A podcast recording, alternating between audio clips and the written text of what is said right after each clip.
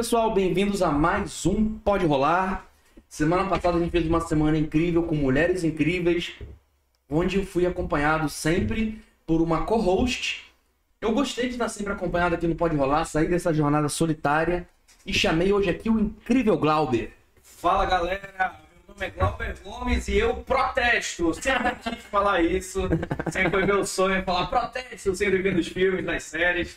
Então, muito obrigado aí pelo convite, bem-vindo. Espero aparecer mais vezes por aqui para ajudar, bater um papo bacana com gente incrível aí, como o Sérgio, por exemplo. Inclusive, isso mesmo, a gente está aqui hoje com o Sérgio Vieira. Bem-vindo, Sérgio. Obrigado. Tamo junto. Tamo junto. Obrigado. Pô, Sérgio, aí se eu for falar do currículo dele aqui, o podcast bate o recorde do Ciro Gomes, a gente tá falando só do currículo dele, né? Mas é isso, bem-vindo. O Sérgio trouxe aqui presente pra gente, que eu vou explicar durante o, o vídeo o que, que é também. É dos Vingadores esse aqui? Melhor. É melhor do que dos Vingadores. Pô. É, ele é da Nelson Williams. Esse aqui, na verdade, é o Nelson Williams, né? Que é nosso parceiro, nosso, nosso patrocinador do podcast. E hoje está aqui o Sérgio para contar para a gente várias coisas, tirar dúvidas sobre várias coisas também, sobre direito, sobre família, sobre várias coisas. Então, se você tiver alguma dúvida, pode perguntar aqui nos comentários que ele vai responder. É não? Vamos lá, estamos aqui para isso. Então, fechou. Então, vamos lá. Me conta aí, Sérgio, você é sócio da Nelson Williams hoje. É um dos maiores escritórios de advocacia do Brasil. Então, sou Sou advogado, nasci em São Paulo, cresci em Salvador, estou em Manaus desde 2010. Entrei no escritório em Salvador em 2009. Esse ano eu completo 14 anos de escritório, dos quais 13 em Manaus. Mas você entra. Como é que funciona isso de entrar no escritório de advocacia? Você entra lá como. Como advogado. Não, mas como é funciona? É prestador de serviço, CLT. Tô brincando. Você tô chegou brincando. a sócio, né? Isso que eu queria entender. Exato. Como é que é essa transição, assim? Como que funciona isso? E tem você postou também que assim, vários tipos de sócios, né? Tem. Quando eu entrei em Salvador em 2009, eu tinha 27 anos. Eu entrei no núcleo de prospecção, captação de novos clientes. Então, meu papel era da porta para fora, usar o network, o relacionamento e trazer novos clientes e potenciais clientes para dentro de casa. Hoje eu estou como sócio, além de fazer o que eu já fazia, eu faço gestão, faço algumas outras coisas além da prospecção em si. Entendi, legal. É, e quais são os tipos de sócio e como que são. é, não sei se pode falar, mas Pode, são à vontade. escolhidos, quais são as, as atribuições que, que cada tipo de sócio tem. Hoje você é como se fosse o gestor daqui da região norte, né? Tem vários estados que você é o representante barra sócio. Como que funciona isso? A gente tem a matriz em São Paulo, Fernando, e um escritório próprio, no mínimo, em todas as capitais. Então, tem 27 estados, 45 escritórios abertos. É o único escritório que tem capilaridade, capilaridade presencial própria em todos os estados. Eu cuido do Amazonas e Roraima e outros sócios cuidam dos outros 25 estados. Eu cuido de dois, tem mais 25. O contrato social são 60 ah, sócios, nacionalmente quase 3 mil pessoas. Então, em números absolutos, o negócio é o maior da América Latina. Caramba. E assim, tem quantos advogados mais ou menos trabalhando lá com vocês? Manaus 186, nacionalmente 2.500, mais ou menos. Caramba, então, advogado pra caramba, hein? Eu quase fiz direito, Sérgio. Por muito pouco, né? Eu passei lá no PSC, tinha Que, que ruim, que bom, que ruim que você não fez, que bom que você não ia tomar, você podia tomar o espaço de alguém. O que me fez não fazer direito foi que eu tinha uma percepção de que muita gente fazia direito. E aí, me fala aí, cara, hoje como é que tá o mercado? Tem muita gente nova entrando. Tem muita gente quando, Como é tá, que na, tá? quando tá na faculdade pensa em direito e medicina, né? É São, verdade. são as grandes torres que, o- que a universidade Eu, eu- eu ainda, eu ainda sou novo, tô com 39, mas tenho um pouquinho mais de idade que vocês. Então eu fiz direito de 2002 a 2006. Na época o vestibular era um, era um funil real. Tinham poucas faculdades, algumas federais e estaduais, mas poucas faculdades particulares com o curso de direito. Então era um período que o vestibular em direito realmente era excludente. Concorrência de 20, 30, 40, 50 alunos para cada vaga, mesmo sendo particular. Depois veio uma curva crescente de faculdades particulares, hoje você tropeça na porta, você está matriculado. Então, o, o mercado do ensino superior cresceu muito, tem seus aspectos positivos e negativos. Hoje são 1 milhão e 300 advogados ativos, é o maior número proporcional do mundo de advogados em relação à população. Então, isso traz alguns insights. Primeiro, a, a vontade das pessoas em querer fazer direito, como você quis em algum momento. é, o aspecto litigioso do brasileiro, qualquer discussão quer processar, quer discutir, quer registrar BO e tal, mas também gera as consequências negativas. Tem muito advogado para um mercado limitado, então satura, ou pode saturar. Então, como qualquer profissão, tem seus prós e seus contras. A Juju todinho tá fazendo aí Direito. direito, né? Tá estudando direito, então, assim, mais uma ad- futura advogada aí pra entrar, ela quer ser desembargadora. Boa sorte. Deixa, deixa eu te perguntar uma coisa, cara. É, isso, eu- isso eu acho legal. No mercado saturado, que você diz que vai saturando cada vez mais, se a gente for ver evolutivamente de, de como é se destacar no mercado de trabalho. Antigamente, se você soubesse falar bem o português, você era raridade. Aí depois de falar dois idiomas. Agora, hoje em dia, tem quem diga que um pós-doutorado você se diferencia. Mas é porque tem dificuldade de encontrar emprego muitas vezes. E para se destacar como um advogado, qual que é, o que, que a pessoa tem que pensar, o que, que ela tem que fazer para ter essa mentalidade sim conseguir se destacar no, no mercado de trabalho? Você já foi longe, você foi no pós-doc. Antes, a família que tinha alguém com curso superior já era exceção. Tinha um médico, um engenheiro, um advogado. né? Então, ter o curso superior era mais do que suficiente para ter acesso ao mercado e ter sucesso. É. Acabei de falar que foi uma crescente exponencial de novas faculdades, isso para todas as áreas. Então, isso deu acesso a muita gente e, naturalmente, perce- percentualmente, proporcionalmente, muitas pessoas tiveram acesso ao curso superior. Então, deixou de ser um ativo. E aí, ato contínuo passou a ser a pós-graduação. Era, era raro você encontrar alguém formado com pós. Depois com doutorado, com, com mestrado, assim sucessivamente. Então, acesso ao, ao ensino superior eh, trouxe uma camada importante da população, mas tirou aquele, aquela mais-valia que se tinha, que era suficiente ser formado. É, normalizou. Então, falar o português era ser formado. Hoje, todo mundo, teoricamente, tem um curso superior, muita gente tem. Muita gente tem a, a soft skills tão faladas aí, que é resiliência, oratória, postura, tal, tal, tal. Então, é, passou a ser coisa comum. Então, tem muita gente boa, bem formado, que sabe falar bem, que sabe se colocar, que tem tal. Então, aí vem a respondendo a tua pergunta, como é que você se destaca no meio de um, 1 milhão e 300 advogados? Não vou contar. Brincadeira. Fica até o final aí, que é. Espera um pouco, espera um pouco, espera um pouco. Cara, é é uma pergunta que é, é- é sensível a resposta, então, porque o se destacar depende aonde você quer chegar, o que, você quer fazer. Então tem espaço para todo mundo. Tem quem quer estar online, conhece gente que tem um podcast e vem bater um papo com vocês. Tem gente que está em casa fazendo alguma outra coisa e também tem um destaque. Então não necessariamente o online é, o- é- é obrigatório, mas é importante. Então tá todo- tem bastante gente assistindo e isso aqui tem um, um grau de, de importância e de alcance infinito. Fica gravado, tem gente assistindo, isso pode ser reproduzido, editado e tal. Isso é eternizado. Proporcionalmente é como você escrever um livro. Isso aí pode ser consumido, sabe-se lá até quando. Mas é, o, o se destacar, o teu resultado, o chegar lá, para cada um depende do que você quer fazer. E, e tem espaço para todo mundo. Tem espaço para o cara técnico, introspectivo, estudi- estudioso, que, que se satisfaz fazendo um bom trabalho.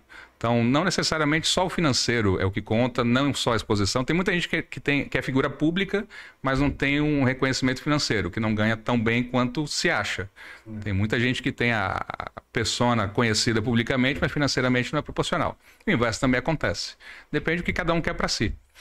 Entendi. Assim, uma coisa legal também, né? Nos filmes a gente vê que a, a vida do advogado é um pouco glamurosa, na maioria das vezes, né? É, só de, tem aqueles julgamentos. Eu falei, Chegando no julgamento, subindo aquela escada, É. tá todos os repórteres ali. Exatamente, com casos assim, a gente vê e acho que isso que encanta muita gente que escolhe para fazer direito e tudo mais, né? Você assiste assim algum filme, alguma série de, de, né, de cunho jurídico, Todas. sobre advogados e tal. Todas, todas. Boa pergunta, Glauber. O, o- o- acadêmico de direito, o advogado, quando passa no vestibular, no primeiro dia ele está na, na aula de terno e gravata. Já tem um ego um pouco diferente. E tem um glamour em volta. Já vai Já, já vai, Quer já vai. Você sabe com quem está falando? É. direito. É, tem um ranço, tem um vai glamour. de. Vai. Ah, Tem, tem, tem um glamour envolvido nisso, mas é um paralelo com o futebol. Tem, tem muito Neymar na várzea que não chega lá, que não se destaca. Então o Neymar ali é uma fração ínfima do, do todo que se destaca. Então, dentro desse 1 milhão e 300 de advogados, não, a grande maioria não, não tem esse destaque, não tem esse reconhecimento todo. É uma, uma carreira de, de estudo que depende de, de investimento, custa caro. Livro custa caro, estudar custa caro, mesmo que, que seja na faculdade pública, estadual ou federal. Mas é, é- são cinco anos, são dez semestres de investimento. Então precisa ter, é, até um falar, a resiliência, ou saco, ou vontade, ou determinação, dá-se o nome que cada um tiver. E aí, depois dos dez semestres, tem até um falar da prova do AB, que é uma prova que não é excludente, não tem número de vagas. Todo mundo que obtiver a pontuação mínima se habilita como advogado e a partir daí pode advogar. Tem pessoas que, que em algumas profissões não pode ter OAB, né? Tem alguns agentes públicos, alguns cargos. No exército, quem era formado em direito não podia ter OAB. Exatamente, porque não pode ter alguns conflitos. Você não pode atuar contra o Estado, contra o município, contra a União, contra alguns Ah, interesses. Se a União te remunera, não faz sentido você poder atuar contra Processar ela. por né? exemplo. Ou, a depender da função que você exerça, tem algumas limitações. Mas o, o curso de Direito não forma só advogados. O advogado é uma das carreiras que o bacharel de Direito pode seguir. Então, tem vários concursos públicos que o pré-requisito é ser bacharel em Direito, não necessariamente advogado. Então, abre um leque de oportunidades de carreira que um deles é a advocacia, que precisa ser aprovada na, na, na OAB. Eu quero fazer uma pergunta. Pergunte. Só antes do Glauber fazer a pergunta, pessoal, é, quem, é, antes até de pedir para vocês se inscreverem e tudo mais, vamos lá. Uma vez eu caí numa pergunta, Sérgio. Uma pergunta não, num vídeo no YouTube assim, falando assim. Os empregos de advogados estão com os dias contados. Três pontinhos. Conheçam o chat GPT. Fiquem até o disso. final. Sério? Eu ia falar disso. Fiquem até o final que o Sérgio vai falar tudo sobre, sobre a tecnologia influenciando no trabalho do advogado. Mas isso aí a gente vai deixar só pro final do episódio. Ainda bem que você avisou, cara. Aí? Eu exatamente. Sério? Eu ia falar, vou puxar a sardinha pro meu lado e tal, vou falar um pouquinho deixou o Glauber sem pergunta agora. Mas só, só, só enquanto a gente deu essa pausa aí, pessoal, vocês que não são inscritos no canal, aproveitem e se inscrevam, apertem o sininho de notificações. É muito importante, fortalece nosso trabalho. A gente está aqui à, noite trabalhando. É, pô, parece, é bem divertido, mas realmente tem todo um trabalho, toda uma dedicação. A gente tem que contar uma Verdade, verdade. Então se inscreve no canal, se você curtiu esse vídeo, compartilha com um amigo e aperta o joinha. É chato pedir, mas tem que pedir. Eu tô, eu tô vendo o pessoal que tá online aqui, pra vocês terem ideia da audiência de vocês. Tá aqui o João Viana, que é um amigo de Salvador. Doutor André Pesquisa, do interior da Bahia. Pô, legal. Doutor Marcones, que tá no Pará hoje ou em Brasília. E a Daphne, que eu não sei de onde está nos assistindo, mas. é que os amigos eles sempre prestigiam aqui. Obrigado, gente. Audiência qualificadíssima. Então já vou até aproveitar para falar do nosso grande parceiro de hoje, que é o escritório Nelson Williams. Como o Sérgio já deu uma, uma introduzida, é um escritório de advocacia que eu achei que era mais focado no empresarial, mas conhecendo mais o Sérgio, trata de tudo um pouco, né? Tem, tem pessoas especializadas para todas as todas as problemas que você tiver, toda a assessoria que você precisar, tem em todas as capitais e realmente é incrível, atendimento impecável, de qualidade, deixa você realmente tranquilo para se precisar procurar um advogado ou se você não precisar, o Sérgio me ensinou que existe a advocacia preventiva, né? Então, na Exatamente. primeira vez que o Sérgio veio no podcast, eu não tinha a menor ideia disso. Eu achei que era TBO para chamar advogado. e aí, quando o Sérgio me falou isso, eu procurei ele e eu tava cheio de BO atrasado, né? Mas show de bola. Continuando aqui, então. Ah, lembrando, só antes da gente entrar nesse assunto de advocacia preventiva, o QR Code tá, tá aqui, vai direto pro site da Nelson Williams. Se vocês quiserem mais informações, lá tem, tem um contato de cada estado para você entrar em contato, se informar e, e tirar suas dúvidas. Fechou? Então vamos lá, Sérgio. Então me fala um pouquinho, é, de novo, pro pessoal também que, que não é formado, que tá, tá nessa área, que pensa em fazer direito, ou até mesmo os próprios advogados, que não pensam até em, em trabalhar dessa forma, sabe? Eu acredito que tenham advogados que, que fica procurando BO para resolver. E esse lance que você me falou da, da prevenção, na hora que você falou, parecia. Fez tudo sentido para mim, pô. De realmente evitar, é, evitar um problema justamente por ter esse, esse aconselhamento, essa, esse acompanhamento, é muito mais barato, menos custoso e desgastante financeiramente, emocionalmente, fisicamente, muitas vezes, do que ter um problema e resolver. Fazendo analogia com outras carreiras, Fernando, quando alguém vai construir uma casa, ninguém se arrisca a fazer a fundação e levantar sozinho. Você contrata arquiteto, engenheiro, empreiteiro. Quando você pensa em, eh, em longevidade na saúde, que está tão falado, você vai para um médico que vai cuidar da sua vida para você ter uma melhor, eh, maior idade. Você vai fazer o preventivo. Quando você pensa em qualquer coisa, você vai abrir uma empresa, você vai conversar com o contador para ele abrir seu CNPJ e organizar os seus primeiros passos. Isso é meio óbvio olhando de fora. Mas quando se fala em direito, ainda se tem a, a falsa impressão que precisa ter um problema para procurar um advogado. É. Não que não seja verdade, mas não apenas o problema. Você pode construir, fazer o papel do engenheiro desde o início para evitar que se tenha problema. Então, vai abrir uma empresa, consulta um advogado. Vai fazer algum negócio, ao invés de pegar o contrato pronto no Google ou no chat GBT, explica qual é seu negócio e pede para o advogado fazer algo focado em você. Então não adianta você pegar uma planta qualquer e querer construir uma casa diferente que não vai sair. Não adianta você querer pegar uma receita qualquer e se tratar que não vai dar certo. Então a analogia é essa. O, seu assunto ele pode ser parecido com o de todo mundo, mas tem as suas peculiaridades e a prevenção é exatamente para evitar que você tenha um problema. Ao entender que isso é um ativo, deixa de ser um custo e passa a ser um investimento.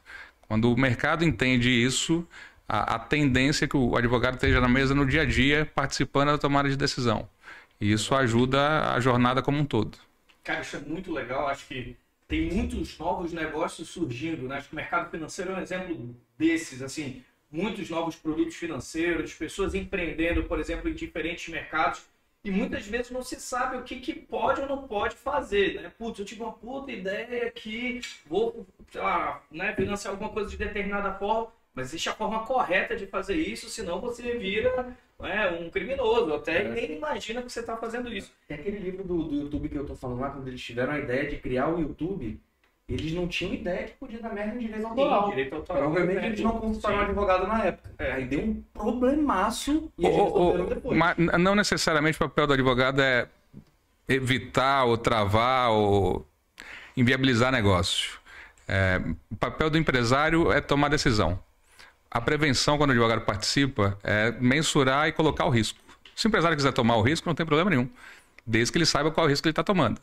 Então, se eventualmente o advogado disser tem o risco e o empresário quiser tomar, vai consciente. É. Depois não olha para trás e diz ninguém me avisou. Mas pelo menos sabe que tem, né? É, a importância é mensurar o risco. É ter alguém é. ali dizendo, ó, pode dar um BO e se der um BO a consequência é essa. Está disposto a tomar, vai consciente do potencial risco. Porque tem, ainda também tem o, estigma que o advogado diz não para tudo, dificulta a vida de todo mundo e, e só quer criar problema para colher os frutos disso. O papel da prevenção é mitigar o risco e mensurar as consequências disso. O empresário que vai tomar a decisão final pelo sim ou pelo não. Nosso papel é orientar e deixar claro o que, que pode acontecer. É, isso é legal, por exemplo. Acho que eu não vejo só como bloqueio, eu acho que também mostrar qual é o caminho para que aquela ideia se torne viável sim, sim, dentro sim. da lei. Mas uma coisa que também me, me, me, passa na cabeça é o seguinte, é que muitas vezes o direito parece ser algo meio inacessível, né? As pessoas veem termos muito rebuscados, as pessoas, inclusive no mercado, se fala com muito, muita propriedade e às vezes a população, a sociedade em si, não consegue compreender muito bem como você acha que o direito poderia se tornar mais acessível ou poderiam ajudar melhor as pessoas a compreender essa importância no, na, no dia a dia delas, nas vidas delas? Curso superior, Glauber, excelente pergunta. Tem três grandes áreas: exatas, biológicas e humanas, certo? Sim, sim. Concorda comigo? As exatas dispensam muita explicação, que é matemática. Biológica vai para ciências, eu não entendo bolhufas. Humanas, é, se você olhar de fora, tem lógica. E se não tem lógica é porque tem alguma coisa de errado naquilo ali. Uhum. São relações entre pessoas. Empresa nada mais é do que pessoas. Então, quando o símbolo do direito é uma balança, porque, o que quer dizer isso? Quando desequilibra para um lado ou para o outro, o judiciário, a simbologia que tende a reequilibrar. Legal que também é com ouro inventado, né? É, a simbologia é, é muito boa, infelizmente não acontece todos os dias na prática. Mas a pessoa comum, se olhar de fora o assunto, a, a lógica funciona, é bom senso se coloca fora do assunto e olha aquilo ali e pensa se faz sentido ou não. O direito no final do dia é isso.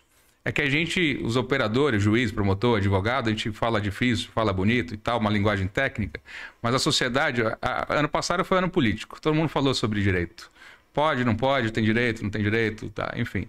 A prisão de ex-presidente, um monte de assunto polêmico, mas que todo mundo opina. Todo mundo opina.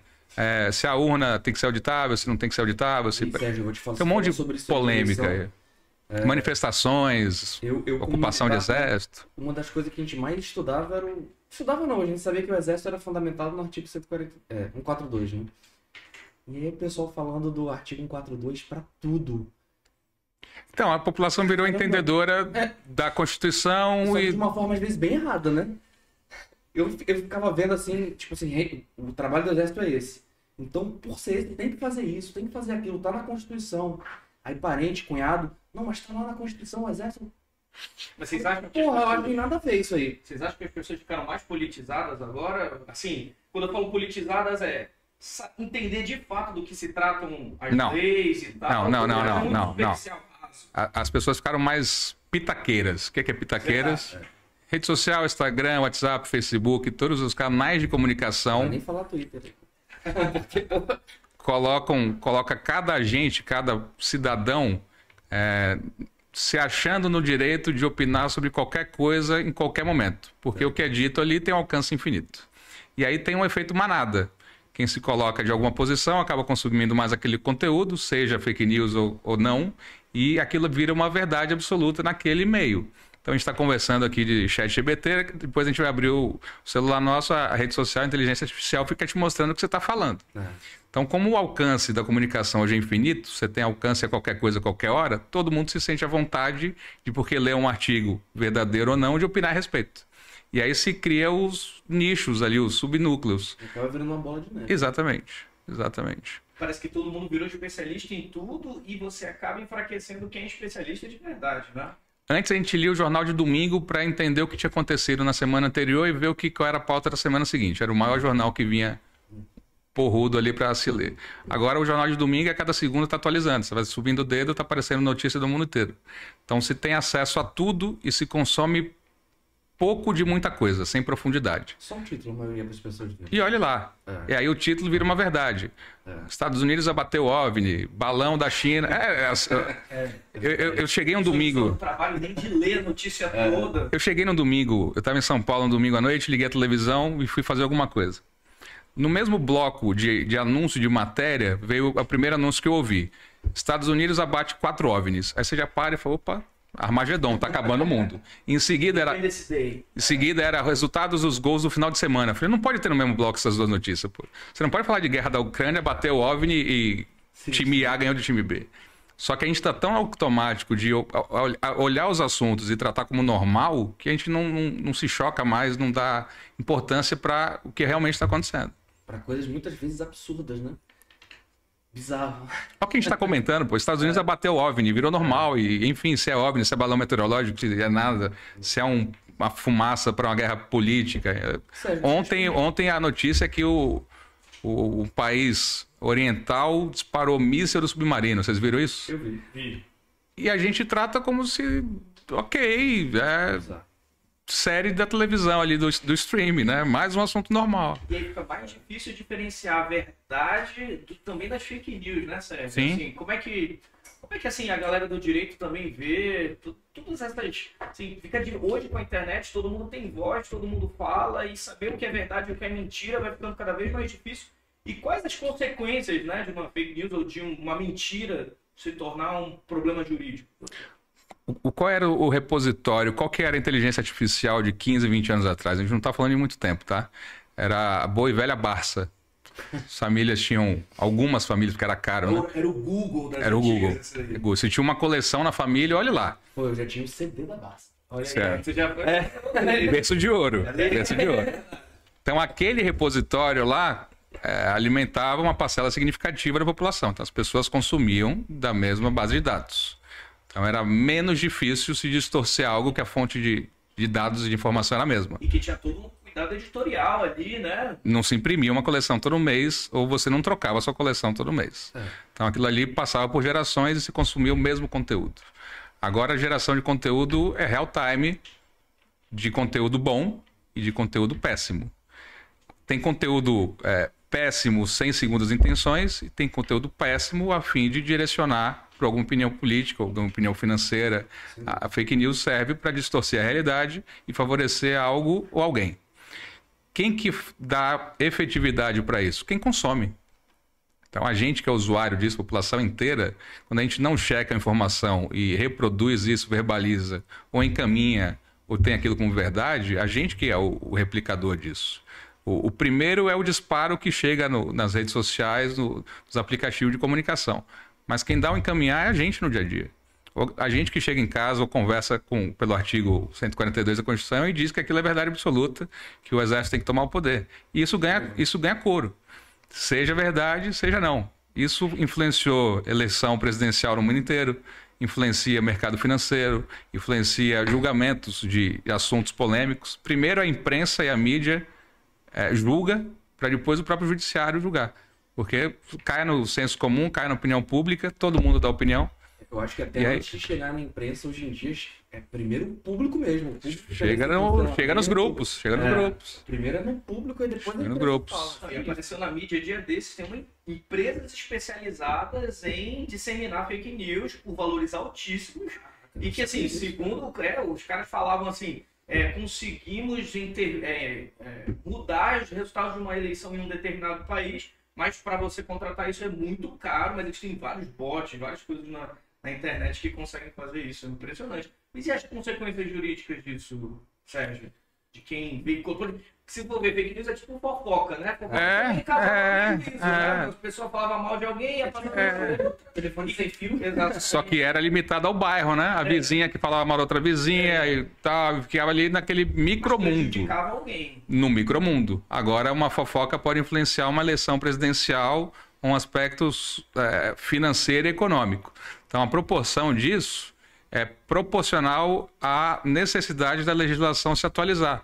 A gente tem uma, uma legislação que não consegue acompanhar a, a mudança de tanta novidade acontecendo. Então, fake news é injúria, calúnia, difamação. Tem um monte de coisa que pode ser enquadrado como, como conteúdo negativo, manipulação da imprensa, aí se fala se é, é limitação da liberdade de expressão ou não. Mas no final do dia a gente precisa entender que a informação, um jornalismo sério, ele é levado em consideração para tomada de decisão. Quando você dá espaço e as ferramentas permite, isso muda a forma como as pessoas lidam entre si. Então, por exemplo, digamos assim, eu passei, eu compartilhei uma fake news com o Fernando e o Fernando repassou. A gente se torna cúmplice de uma coisa como essa? Depende do conteúdo. Tem alguns que, sem sombra de dúvida. Pornografia infantil não tem uma sombra de dúvida em relação a isso. É, o, o ato só de encaminhar depende do conteúdo. Tem coisas que choca, você não precisa nem abrir o arquivo. A depender do título, você não abre. E a depender do conteúdo, se você replica, você está participando e tendo a responsabilidade disso. Eu já me ferrei com isso. O que, que você fez? Eu uma vez recebi no Quer, Facebook. quer conversar em off? Eu recebi, eu recebi no Facebook uma notícia assim. Que o Faustão tinha morrido. Acho que todo mundo já caiu nessa, né? Você já caiu nessa? Era, aí era aquele gemidão do WhatsApp? Não. E aí era um vírus fudido e eu passei pra minha família todo o vírus. Caramba. Eu também caí, eu- pô, parada lá, Faustão acaba de falecer e tudo mais. Eita, caralho, pô, minha avó, minha mãe, todo mundo tem que saber disso. Aí Você queria ser o primeiro a avisar a família. Tipo, É. furo de reportagem, sou eu. Tipo isso e, caraca, botei vírus no computador de toda a minha família. A família do Fernando devia ser fã número um do Faustão. Eles agora estão descobrindo aí que foi eu que infectei os computadores. Outra coisa interessante, putz, eu acho esse assunto muito legal, Sérgio. Hoje quando você vê muito a internet, além de ajudar as pessoas a aprender mais e a, né, a também a, a fazer coisa errada, a gente vê também muitos crimes na internet, golpes, né? A pessoa acaba aceitando o link lá que toma conta do Instagram, toma conta bancária. E aí, assim, Tem até magia negra, né, na internet. Vamos chegar lá. eu, vou, eu vou contar essa história, eu vou contar essa história. Glauber, é, a- eu entendo a internet como mais um meio de comunicação. O golpe ele se reinventa de acordo com a tecnologia. A história do bilhete premiado é um golpe de décadas. Alguém aparecia na rua dizendo que tinha um bilhete premiado e vendia para você por X, para você comprar e você sacar. Só que ele fazia isso de um em um. Agora dá para se fazer isso com centenas, milhares de pessoas ao mesmo tempo, clicando num link falso, é, invadindo uma rede social e pegando teus dados. Então a capacidade de colher prospects é ótimo, né? Prospects, clientes, a possibilidade que a internet dá para novas pessoas sofrerem golpe é infinita. E aí entra a ingenuidade de quem está do outro lado, por clicar no link achando que é verdade.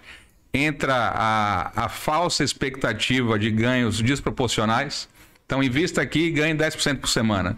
Tem, tem uma balança aí que, quando você olha de fora, não faz sentido. Então, se é algo que é muito atrativo, por que está oferecendo só para você? sim, Ah, um morreu shake. surreal a oferta, né? Morreu o shake árabe, precisa que você pague mil dólares para me ajudar a liberar a fortuna e vai cair na sua conta. E as pessoas caem Eu nisso. recebi uns e-mails assim, ó, super convincentes.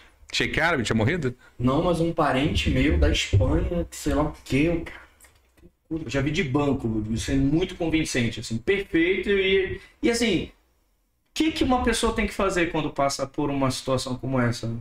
Existe já uma áreas dedicadas para pessoas. Eu tô falando disso porque a gente tá na internet, está todo mundo aqui assistindo a gente, então, poxa, acho que super Eu, contextualizado. eu vou, eu vou seguir na, na linha de comparação, porque a maioria vai entender. Eu acho que ainda tem. Lembra que na porta tem olho mágico? Sim. Ainda tem na casa de vocês olho mágico? Na minha tem. Olho mágico, aquela. aquele Na minha não. senhor não tem, né? A sua é digital, tem, tem câmera e tal, não é isso? Então, tá, tal. então, via de regra, antes de abrir a porta, quando toca lá, você olha quem é. É. Se for um desconhecido, ou um horário impróprio, ou você não estiver esperando ninguém, você não abre. Certo? É isso. Proporcionalmente, o que a gente precisa fazer é exatamente colocar o óleo mágico no que a gente está consumindo. Então, o e-mail da gente hoje chega muito mais spam, via de regra, do que conteúdo do que a gente está esperando. Então, as pessoas hoje não caem mais no phishing, é phishing que chama? Phishing, Pronto. phishing. Era uma- um, uma- um título é, com chamado atrativo. Faustão morreu. Aí você queria ver a notícia, pum, caiu. Ou então, seu banco depositou X. O título chama atenção. E na ânsia de consumir rápido ou ter algum benefício, as pessoas clicam. O olho mágico é: não conheço o remetente, não faz sentido, não estou esperando essa mensagem, não abre a porta. Não clica. Não encaminha, não compartilha. É, é meio óbvio quando a gente fala assim, mas é óbvio. Ah, morreu o shake árabe, deposite mil dólares. Não, pô, não tenho nenhum shake árabe na família. Ah, seu parente espanhol que veio na Segunda Guerra Mundial. Não, não faz sentido as coisas. Então, quando tem um golpe, tem. Todo dia sai de casa o golpista e um tonto. O tonto tá no dia, né? Que pode ser eu. Alguém já foi tonto na vida, vai ser. Quando os dois se encontram, o golpe acontece. Não tem um golpe de via única, tem que cair do outro lado. E as pessoas mexem com ego, com emoção, com família, com assuntos que são sensíveis. Era muito normal o telefone fixo tocar ou o celular de pessoas mais velhas. Ah, tô com seu filho. E, e ao invés de ligar pro filho, as pessoas faziam um depósito bancário. Isso antes do Pix, tá? As pessoas iam no banco fazer. Agora com o Pix é mais, Mas pelo WhatsApp. mais vulnerável ainda. Pai, troquei de celular e, e aí tô precisando de mil reais aqui. Eu, eu fiz um. Eu tenho um, um caso interessante com isso. Al- alguém pegou minha foto e colocou no WhatsApp de outro número. E mandou o WhatsApp, sei lá como, para as pessoas que eu conhecia, pedindo dinheiro, dizendo que era eu pedindo dinheiro. Aí me mandaram isso, Sérgio, ó, tá a sua foto aqui. Aí eu dei um golpe no golpista. Eu postei na minha rede social dizendo o seguinte: estão usando minha foto pedindo dinheiro. Então, se quem- alguém quiser de fato doar dinheiro para mim, a cada um real que botaram na minha conta, eu vou doar mais um. Deu quase 3.500, 4 mil reais de amigos e pessoas que depositaram na minha conta. Virou uma campanha, uma ação social. Caramba! Eu- exatamente. Olha aí. Eu imagino o golpista vendo, fala, pô, eu queria dar um golpe nos amigos dele, ele arrecadou e ainda dobrou e doou para alguém. Caraca. Mas, mas tem que ter o, o olho mágico. Olha, vê se faz sentido. Não faz sentido, não abre, não encaminha, não, não atende, não dá sequência no papo. Mas tem que estar esperto. É, só, só deixa eu fazer uma pergunta. A gente falou de várias leis, de conhecimento de leis e de um monte de coisa. Quando eu comecei a estudar direito, a gente, na AMAN, a gente tem algumas matérias de direito. Não sei se são os fundamentos do direito. Cara, o cara fez a mão, velho. Agora ficou, o negócio ficou profundo. É, não, é que realmente tem direito lá. E aí, Vou deixar você dar aula agora. Eu lembro da- da- das paradas da prova que tinha que decorar, né? Um deles é a publicidade. Acho, acho que é isso, né? Que se uma lei sai no Diário Oficial da União, você. A, a população tem que saber para não cometer aquele erro, senão pode ser culpabilizada. Cara, quando eu vi isso aí, eu achei, cara, que parada injusta, cara. Não, é óbvio, pô. Isso é óbvio, olha de fora. Se, é, a- a- o contrário, é tudo que não está proibido, está permitido. É. E para estar proibido tem que estar escrito, tem que estar de forma pública e acessível. Eu voto, tem, é, faz sentido. Tem que ser óbvio, tem que ser, Mas, tem que ser de conhecimento de todos. se uma coisa mudou há pouco tempo, por exemplo, é, sei lá, uma coisa bizarra, que é normal para muitas pessoas, muda há pouco tempo e não é divulgado no diário oficial, mas a imprensa não faz. Não Mas aí, aí vem, o papel, vem o papel do direito. O papel do direito é se adaptar ao contexto social atual.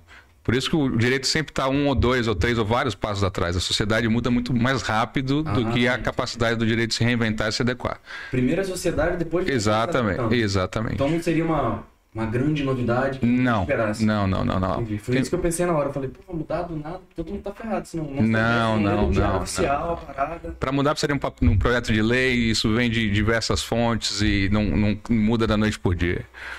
Muito mais, está muito mais defasado do que atualizado e à frente do, da sociedade. Pô, entendi. Eu tinha achado que isso era uma injustiça. Caraca, faz sentido. Legal. Pessoal, só lembrando aí que no final, no final não, um pouquinho mais, daqui a pouco a gente vai estar. Falei certo, né? Daqui a pouco. Falou, não, falou daqui a pouco. Não, não. Daqui a pouco a gente vai estar falando aí sobre chat GPT, é, como que isso vai, está mudando e vai mudar o trabalho dos advogados na prática com o Sérgio. E também nós temos algumas, alguns assuntos relevantes e atuais que nós vamos falar daqui a pouco. A gente vai falar sobre Big Brother Brasil, Só assunto. sobre Key Alves e Fred Nicásio. Quero ver. Assiste Big Brother? Não, mas eu tô atualizado. Olha. A gente vai falar sobre João Gomes, sobre Barcelona, sobre Scarpa, Bitcoins. Então, pessoal, fiquem aí que vai vir muito assunto legal. Pô, Sérgio, quando eu tava pra te apresentar, eu quase te chamei de Harvey Dent. O Ravi eu sei quem que é. Harvey o- pô. Ah, é o Harvey. Ah, é? É do cara do Suítes? É. Ah, queria falar disso. Porra. Não, Dent é o cara do Batman. É. Caraca. Então é isso aí, quase que eu apresentei ele de forma errada. Agora me corrigi. Fechou. Pô, é, pessoal, esse- olha esses bonequinhos aqui, eu vou mostrar de novo o presente que o Sérgio deu pra gente, ó. Isso aqui é a personificação no formato Funko Pop. Funko, com barba e sem barba, Dr. Nelsinho. Sem barba do Dr. Nelson Williams. Isso, Ele que dá nome ao escritório, né? ele mesmo. Legal demais. Olha, ó, só pra vocês verem. Só pra verem mesmo que agora é nosso. Fechou. Show de bola. Tem um amigo de Brasília aqui online, minha irmã de Salvador, Roberta Gaspar, que manda em tudo aqui, é a dona da porra toda. Agora a audiência subiu. Só lembrando, pessoal, o seguinte, é, a gente tá. Estão tendo algumas perguntas, a gente vai responder as perguntas no final do episódio. Ao menos que alguém mande um superchat. A gente para tudo e lê na hora a pergunta da pessoa. Beleza? Isso aí, você tem poder aqui no podcast. Só mandar um superchat que Então gente manda aí. para o que a gente vai fazendo para ler a sua pergunta. Manda logo aí um é superchat pra gente Tem a oportunidade aí do Sérgio responder. É Só mandar um superchat. Pode mandar, manda pra cá. Fechou. Maravilha, e aí? E agora? E aí, Glauber, quais são as suas dúvidas? Quem você quer processar? Ah, não sei, né? Tem, posso processar que eu quiser, quero processar o Fernando. O que, que eu preciso fazer? Não, aí não dá, eu não posso participar. Conflito de interesse. é o mais normal, tipo assim, às vezes eu passo por situações bizarras na minha vida, assim, que muitas pessoas falam, tem que processar, tem que fazer isso, tem que fazer aquilo, tudo mais, só que eu acho que não faz parte de mim ir atrás e, e realmente querer processar e tudo mais. A última foi um puta atraso de, um, de uma empresa que eu comprei, tive prejuízo por, por ter comprado, atrasou, eram umas cadeiras gamers para inauguração do podcast. Aí muita gente processa, faz isso, faz aquilo, ah, deixa pra lá. Entendeu? Mas você até falou no início do episódio, a verdade é. O contrário é mais pura verdade. Que tem muita gente meio que caçando motivo para processar os outros. Eu tenho um major, saí do exército, não vou falar o nome dele, mas cara, muito pau no cu. No quartel que eu servia em. Muito pau no cu. porque Meus amigos que estiverem vendo vai saber quem é. É no quartel que eu servi também, não vou falar a cidade. Enfim, o pessoal já, já deve saber quem é. Caraca, a vida dele era caçar processo. Eu acho que ele tinha um, um salário paralelo aí só. Tem o nome disso, chama indústria do dano moral. É Isso mesmo. Todo processinho que ganha 3, 4, 5 mil acaba virando uma profissão. Se tiver um por mês, É tipo isso. A vida dele era, era tipo essa. Eu já conheço gente que vive processando companhia aérea e tem ganha grana toda vez que acontece alguma coisa. Comigo nunca aconteceu. Eu fico torcendo pra acontecer alguma coisa, cara. E assim, o americano tem fama de querer processar tudo por qualquer coisa, né? É, talvez isso aqui esteja acontecendo cada vez mais no Brasil ou não? É uma coisa mais. tem, tem bastante. Os Estados Unidos é um pouco mais. chega a ser cômico. Tem coisa que é escrito de forma óbvia, porque se não tiver escrito, a empresa é, é condenada a indenizar. Então tem que estar escrito lá no, no, no ácido sulfúrico, não beba, porque se beber você morre. Porque se o cara não tiver escrito beber, ele processa a empresa e tal. É um negócio um pouco é, exagerado. O, o contraponto é, eu entendo quando vocês dizem, pô, não, não é a minha praia, é chato, cansa e tal. Mas se alguém te contratar para você fazer o seu trabalho e você não fizer, fica por isso mesmo? É, não. Então. Porque quando você contrata algo e a, a outra parte não entrega, você deixa para lá. Então é, é uma reflexão realmente. Quando faz sentido aquela chateação te tirar da paz a certo ponto de você cobrar algo. E o cobrar não precisa ser com processo, não. Pode ser uma notificação, um e-mail, pode ser um WhatsApp, pode ser o saque, pode ser os reclames aqui da vida, que tem vários, tem vários sites e tal. Não necessariamente o processo em si seja o único caminho. Às vezes um comentário na rede social é suficiente para ter uma resposta da companhia. E às vezes uma resposta de desculpe pelo desconforto para você resolve. Mas o deixar para lá não é o melhor caminho. Porque quando o, o, seu serviço é contratado e você não entrega, o mercado não deixa para lá. Quando a, o teu negócio é contratado e você não entrega, o mercado não deixa para lá. Sim, é verdade. Então, o contraponto é exatamente esse. E tem empresa que tem até orçamento já para isso, né? Já está preparada para os processos. E é, né? bem, e é bem alto, dependendo da empresa. Caraca, não tinha. É bem alto. Tem empresa que, dependendo do ramo, já tem lá um orçamento dedicado para possíveis processos, bora lá, vamos negociar. Sim, sim. É, Mas não é fácil investir parte desse dinheiro para evitar que tenha um processo? Uma coisa não evita a outra. E, e o cana os canais de comunicação, risco, os né? canais de comunicação paralelos, é, não, não necessariamente o processo, também tem receita para isso. Tem companhia aérea que se você fizer uma reclamação no site, ele te dá passagem aérea, te dá desconto, te dá preferência. Dá. Dá um monte de coisa. Caramba, tem que fazer um. Não, não, faz curso não, fala comigo. O, o- preventivo é evitar um processo. Entendi. Não quer dizer que seja necessariamente abrir mão do direito. E se sentir prejudicado. Reclama. Se a reclamação surtir efeito. E às vezes o efeito, às vezes a pessoa quer um, um desculpe. O atendimento não foi bom, nos perdoe, nos deu a chance para É melhorar na próxima. Aquela, aquela máxima que diz que no direito do consumidor é quase 100% que o consumidor ganha. Em regra, sim, porque as empresas pecam, mas já melhoraram muito no, no atendimento ao cliente. Não se, não se tinha a quantidade de canais de atendimento de pós-venda, de CX que se tem hoje. Você não conseguia falar com a empresa. Agora você fala com a empresa no Facebook, no Instagram, no LinkedIn. você- você- as empresas interagem com o consumidor diretamente. Não se tinha isso. Antes você tinha que mandar uma carta registrada e olhe lá, que, ou e-mail. Você não tinha essa, essa essa sensação de que a empresa fala com você. Então, essa personificação tira um pouco do ranço. Você gosta mais da companhia A da companhia B. Então, você tende a voar mais aquela empresa. Quando a pessoa te chama é, pelo nome ou te dá um bom dia mais educado, isso gera uma empatia. Então, são pequenas coisas que, feitas com recorrência, gera a a- a fidelização do cliente. E as empresas já entenderam isso e surgiram aí os bonequinhos, os logos, a, a personificação do negócio e o canal de comunicação é direto. Tanto é que todos os canais de comunicação, via de regra, as empresas estão presentes e respondem. Não necessariamente satisfazem ou resolvem o problema. Ah, choveu em Manaus domingo, o voo não vai decolar. Não é culpa da companhia aérea. Mas se seu voo tiver conexão e seu voo não decolar, você não vai chegar no horário Vai perder a conexão. você vai. Agora, essa chateação é suficiente para você processar a companhia aérea? Não. São Pedro não tem nada a ver com isso, né? A companhia aérea tem nada a ver com, com, com São Pedro. Então, é olhar o assunto e ver, faz sentido, foi algo que, que um pedido de desculpas resolve? Resolve, tá? Tira o assunto da frente. Não, é algo que causou um prejuízo e é culpa da empresa. Aí faz sentido você buscar uma reparação. É mais barato para a empresa dar um voucher e pedir desculpas do que ser processada e perder mais lá na frente. Esse é o preventivo. Isso é muito legal, né? Deve partir, inclusive, de discussões do empresário com seus, né, seus advogados de confiança para entender qual é a melhor estratégia para lidar com Sa- satisfação do cliente, Glauber. É muito maior o ativo do cliente satisfeito falando bem de você do que um, um cliente detrator falando mal e comentando que foi mal atendido, que não teve um- uma boa experiência. E aí o preventivo é o advogado dizer, é mais barato ou mais aconselhável que você repare e indenize ou componha ou peça desculpa e dê um voucher do que esperar um processo. Porque o processo vai demorar, vai ter o registro, vai, pode custar mais caro, tem toda um- uma consequência aí que no final das contas não faz sentido financeiramente. Então, preventivo é sentar à mesa e fazer conta pensando na credibilidade e no atendimento do cliente. Até sobre o que ele falou, Glauber, tem coisa até um pouco da sua área. Pessoal, o Glauber, ele é porra, dono de uma das agências de marketing mais top aqui da região do, do- do Brasil, né? Aí nem, nem falou, né? Mas É. Eu, eu ia me apresentar também assim, né? Sim, o Rumo MKT é uma empresa É. de estratégia digital. Eu tô aqui como co-host, É, viu? Mas ah, tem muita conexão com, com o que ele tá falando. ele falou duas coisas que eu achei interessante até pra, pra você falar também sobre.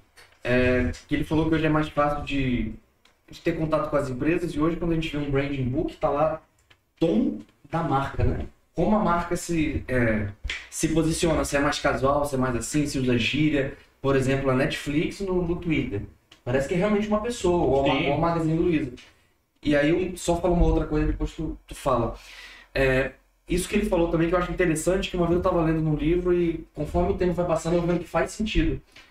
Que é mais caro conquistar um novo cliente do que manter um que você já conquistou. Sem dúvida, sem Porque dúvida. ele falou da, da satisfação do cliente, manter o pessoal satisfeito, né? É isso mesmo? É isso mesmo. Você vai ter que investir. Assim, inve- acho que as grandes empresas, CAC. e, e o Sérgio fala muito bem, o custo de aquisição de cliente Legal. geralmente vai ser maior do que você manter o relacionamento de um cliente que Do que a já retenção. conquistou a confiança, né? Cross-selling, tem um monte de nome bonito. Né? Olha aí. ó. o Sérgio manja muito também dessas estratégias digitais e tal. Legal. Isso é muito bacana. Top demais. Pessoal, lembrando que quem não é inscrito no canal, já se inscreve, já aperta o botão de gostei. E se você acha que alguém está gostando desse conteúdo, se algum parente, algum amigo, alguém da sua faculdade gosta desse Arrasta pra cima, brincadeira. Sempre quis dizer isso, sempre quis dizer isso.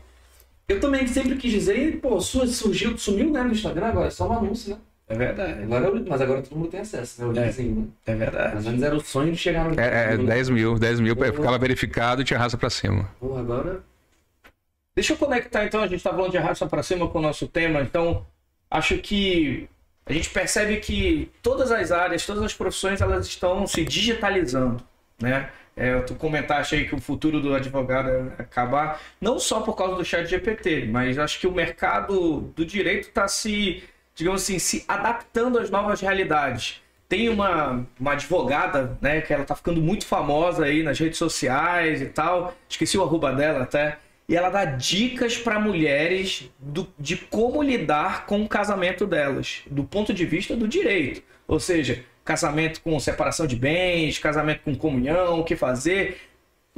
É, focado em proteger o direito das mulheres. Né? Aí tem várias perguntinhas lá. Ah, meu marido me traiu. É, quem vai ficar com a casa? Como é que eu posso me assegurar para ficar com a casa? Então, vários assuntos interessantes. E aí, Sérgio, eu vejo que os advogados começam também a se preparar para esse mundo digital, né, de posicionamento. Você é Doutora Vanessa Borim, VCCS. exemplo. Ela mesmo. Pronto. Ah, não, não, é. Ah, Eu já vi essa, mas é uma outra, é loira também, não é? E aí, é, eu vejo muito, é, explorar muito isso, tirando dúvidas, dando recomendações.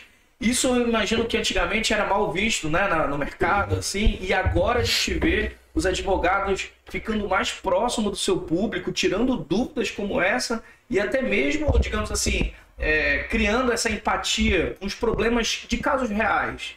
É, como é que os advogados hoje, né, e aí tanto os que estão no mercado quanto os que estão começando, podem se apropriar desses canais digitais para conseguir continuar assim trabalhando com direito? Que é A pergunta do cara da comunicação é boa demais, né? Você achou A aí? pergunta é muito boa. Passei no teste de corro? E vou dar, vou dar uma resposta padrão advogado, tá? Tudo mudou e nada mudou. Como que era pré-rede social, pré-internet? Networking e produção de conteúdo. Você conversava com pessoas da sua comunidade e você produzia conteúdo no- onde você tinha acesso. Rádio, TV e jornal. Basicamente era isso. Como que é hoje? Networking e produção de conteúdo. Nada mudou. Continua sendo exatamente igual. Só que as ferramentas que se tem acesso hoje te dão uma audiência, um alcance infinitamente maior. Antes você conversava com o seu micro-universo. Você conversava com o seu bairro, com a sua cidade, no máximo com o estado. Só para fazer uma analogia. Agora a gente tem a audiência aqui dos quatro cantos do Brasil nos assistindo ao vivo. O que, que a gente está fazendo aqui? Produzindo conteúdo. O que se fazia num micro-universo, esse papo aqui há 15 anos atrás, não teria essa audiência que tem hoje. Em tempo real. No máximo, no máximo não, no mínimo que a gente tem potencial para isso. A gente estaria no canal aberto assistindo, com um custo brutal. E eram 3, 4, 5 canais de TV aberta. Então a limitação era muito grande. Agora a gente abre as redes sociais, a quantidade de conteúdo ao vivo rolando ao mesmo tempo é infinita. E descentralizado, né? Todo mundo cria, né? qualquer coisa, a qualquer momento, real time. Então, o, o- o diferencial, Glauber, tá como saber utilizar isso. E aí entra o teu trabalho. Quem é a persona, quem é meu público-alvo, quem eu quero comunicar, como eu quero comunicar, aonde meu público-alvo está. Então, se você quer vender para alguém que está no, no bairro tal, você tem que con- conversar com o bairro tal. Não adianta você conversar com outra cidade. Então, quando a- a- o vendedor entende para quem ele quer vender, quem compra o produto dele, aí ele descobre a forma de se comunicar. Então, o público aí de 40 anos ou mais, via de regra, está no Facebook. O público mais novo está no Instagram. Se você quer vender para o público de mais de 40 e você usa a ferramenta errada, o problema não está no mercado. O problema está em você que não sabe contratar uma empresa que te direcione bem. Então, o não saber não é problema. O problema está em você não saber e não buscar quem saiba.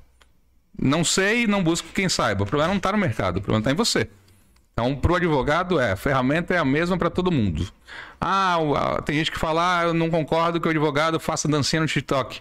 Perfil do cara. Se, se, algum, se alguém consome um serviço porque ele dança no TikTok, mérito dele. Eu posso não querer fazer, mas eu respeito a posição dele. Se alguém admira, você acabou de comentar, ela, ela dá dicas para as mulheres em relação ao divórcio é um assunto que, via de regra, todo mundo já conversou, já ouviu, vai dar uma opinião em algum momento. Ela está ali produzindo conteúdo. Uhum. Então, alguma mulher que esteja passando por um assunto desse, eu tenho uma amiga, fala, ó, ela está atualizada, ela tem umas dicas boas, todo dia ela posta conteúdo, vai lá, acompanha. A contratação acaba sendo resultado disso. Só que essa profissional conversava com um micro-universo. Hoje ela conversa com o Brasil inteiro ao mesmo tempo. Então, o potencial de geração de novos leads Falando bonito, hein? Tô com os termos atualizados. o cara tá muito por dentro de marketing digital. O funil de venda dela é brutal. É, a prospecção dela continua sendo geração de conteúdo e network. Só que ela saiu da pessoalidade, da necessidade de, de um a um, da, da, da presença física, para o mercado online. E no mercado online tem muita gente fazendo muita coisa. Tem muita coisa boa e tem muita coisa ruim. Aonde se destaca, tem várias coisas para se destacar. Mas tem que ter recorrência, tem que ter qualidade, tem que ter conteúdo. Uhum. Rede social, eu costumo dizer que é vitrine da loja. Você coloca na vitrine o que você tem de melhor. Sim. Só que tem loja que só tem vitrine. Você entra na loja, não tem um showroom arrumado, a vendedora está mal-humorada e não tem estoque. Tem loja que você quer comprar alguma coisa, a pessoa fala, não tem no estoque. Você entrou pela vitrine, mas você não compra, uhum. porque não tem o que entregar. A rede social é exatamente isso. Você tem que ter a vitrine, mas você tem que ter o que entregar. Porque se o direct dela bombar de gente chamando, ela não der conta, é, é um, uma máquina de gerar lead mal aproveitada. É. E você acha que, por exemplo, isso aí foi o que chamaram de marketing jurídico, né? Ou seja, antes se fazia marketing de um jeito, dentro né, do que era possível de fazer, mas o marketing jurídico para a área digital deu muita chance de advogados iniciantes ou até mesmo desconhecidos se destacarem Exponencialmente. É, e né, estarem lado a lado com grandes escritórios de advocacia sim. como o Nelson Williams. Sim, sim, né? sim, sim. Que a gente também faz muitíssimo bem, inclusive. Quem não segue, segue aí. Arroba Nelson Williams, arroba NWDV, aí, arroba Vieira Sérgio. Se tivesse combinado. Tá até no link da descrição, pô. Então, quem opta por não estar, eu respeito, mas não vai colher os méritos de quem está lá. É. Então, se é mais um canal e as pessoas estão lá consumindo, nosso papel é se colocar da forma como a gente quer se colocar. E aí tem a dancinha no TikTok e tem as outras formas de fazer. Então não tem certo, não tem errado. Tem o público que vai consumir é todos os conteúdos. É, o que funciona para a gente não necessariamente funciona para os outros colegas. Então, é, não fazer é uma opção e se decidir fazer, faça da melhor forma. É. E aí, o fazer é suficiente? Não, você tem que fazer com constância. Porque se você aparece hoje e não aparece mais, a sua, a sua fidelização da sua imagem, do seu nome, da sua marca não, não acontece. Então isso é marketing puro. E o que o, o Código o Estatuto da Advocacia e o Código de Ética alterou foi permitir, novamente, a legislação sendo trazida para o tempo presente. Não tem como dizer que o advogado não vai usar. Vai usar. Então, o que o, o Código de Ética e a OAB fez foi regulamentar dizendo algumas coisas que não pode não pode ser mercantilista, não pode contar quem são os clientes, tem algumas coisinhas que dá não preço. pode. Não pode dar preço, não pode arraste para cima e me contrate, tem algumas coisinhas que não podem. Apesar de alguns colegas fazerem, tá tudo bem. tá tudo bem. Estados Unidos tem outdoor na, na, na, nas ruas e tá tudo certo também. Eu lembro do Better Call Saul. É, exatamente. É, é, exatamente. Os caras assim. Exatamente, exatamente. É, legal você falar sobre isso aí. Eu acho que no digital, para mim, eu, eu, tinha três fundamentos do digital para você. Mas, rapidinho, só para não perder o gancho. O digital é um canal de vendas, certo? Tem que ter execução. Se você vender e não entregar, você só vende uma vez. O cliente não compra a segunda. Mas isso incomodou os advogados mais antigos? É óbvio. É óbvio. Ah, ah, vamos voltar lá na analogia. Era máquina de escrever, mudou pro, pro computador, pro PC, 286. Vocês não sabem nem o que era isso. Quem não sabia ligar o computador se sentia um dinossauro. Não conseguiu migrar tinha, os advogados tinham secretária para digitar na máquina de escrever. O pessoal ditava e a secretária digitava. Imagina a transição de sair daquilo ali para o computador. Não se sabia ligar. E aí vem as atualizações de computador de tecnologia até. Mas você fazia no computador, imprimia e ia lá fisicamente protocolar. Depois passou o protocolo digital. Tem, tem várias gerações que vem virando dinossauro. Não, se, se mudava em 20, 30 anos, agora muda a cada ano. Cada dois anos tem uma, uma mudança abrupta. aí. Papel hoje é necessário? Um certificado digital com assinatura, esses DocuSign da vida. É, o- a, a mudança de, de costume, de hábito é brutal. O que a gente deixou de imprimir é, é imensurável. E aí quem, quem e aí vem o somatório de momentos é, que passamos. Então, início da pandemia, todo mundo em casa. Como é que você comunica com todo mundo em casa? Rede social. Onde é que estava todo mundo? Na rede social. Gente precisando de plano de saúde, precisando negociar contrato, precisando conversar com o inquilino, precisando separando, casando, precisando de advogado. Como é que você acha um advogado com tudo fechado? Tá na rede social. Verdade. Tava tudo na rede social. É, mas tinha também, tem hoje em dia muito analfabete, sabe? Já Tem, tem, tem, Gente tem, que não tem. sabe nem pra onde vai assinatura digital, protocolar. O- os restaurantes que já faziam delivery surfaram a onda no início. Quem não tava ou fechou teve que ir pro, pro delivery. Então todos os segmentos tiveram que se adaptar para a rede social. Porque queria? Não, porque tava todo mundo em casa. Né? É, isso é interessante falar da, da rede social. Queria que você falasse da- do, do caso aí recente que. Acho que é recente, né? Que você conseguiu um cliente por causa de um artigo do LinkedIn. E aí teve até Não, não foi nem, não foi nem LinkedIn, não foi nem LinkedIn. E aí tem um gancho que a gente estava falando, de produção de conteúdo e networking, certo? Aham. Pronto. E aí a gente vai chegar no chat GBT já já. Eu, eu, eu gosto de escrever artigos de produção de conteúdo, de orientação, de temas mais diversos possíveis. Eu escrevi um artigo de o que não fazer em caso de extorsão. Tinham lá cinco dicas, três, quatro, cinco dicas. Primeira, indicação, primeira orientação era não ceda. A segunda orientação era procure um profissional de sua confiança, não necessariamente um advogado. Depois era registre é, um boletim de ocorrência, levante documentos e tal. Aí um belo sábado à tarde recebi um, um- uma mensagem inbox do LinkedIn, mas o artigo não estava no LinkedIn, de um, um estrangeiro, um português, dizendo que tinha lido meu arquivo, meu artigo. Então aí vem a primeira importância de ter artigo, conteúdo produzido de livre acesso. Né? A Barça antiga, como agora está de livre acesso. Ele leu meu artigo, ele estava passando por uma extorsão e queria uma orientação. Falei, ó, funcionou. Então, gerei conteúdo para alguém, agregou e vinculou meu nome, vamos ver o que, que vai acontecer. Eu falei, me conta a sua história. Essa história é, é cômica pra gente, mas é triste para ele. Esse português, ele contratou uma, uma bruxa,